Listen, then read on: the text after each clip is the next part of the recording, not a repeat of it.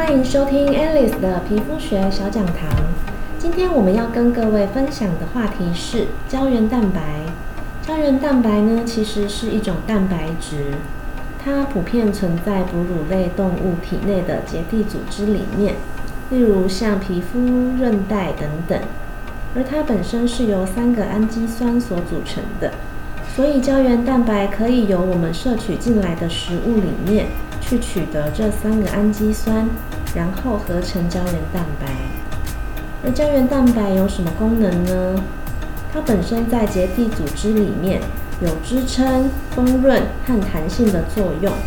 因此，如果随着年纪或是不良习惯造成我们真皮层内胶原蛋白的密度下降的话，就会造成皮肤的松弛、凹陷、皱纹等等。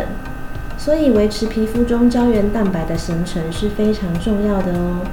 今天的皮肤学小讲堂就跟各位分享到这边，谢谢你们的收听，别忘了持续追踪和订阅我们的频道哦。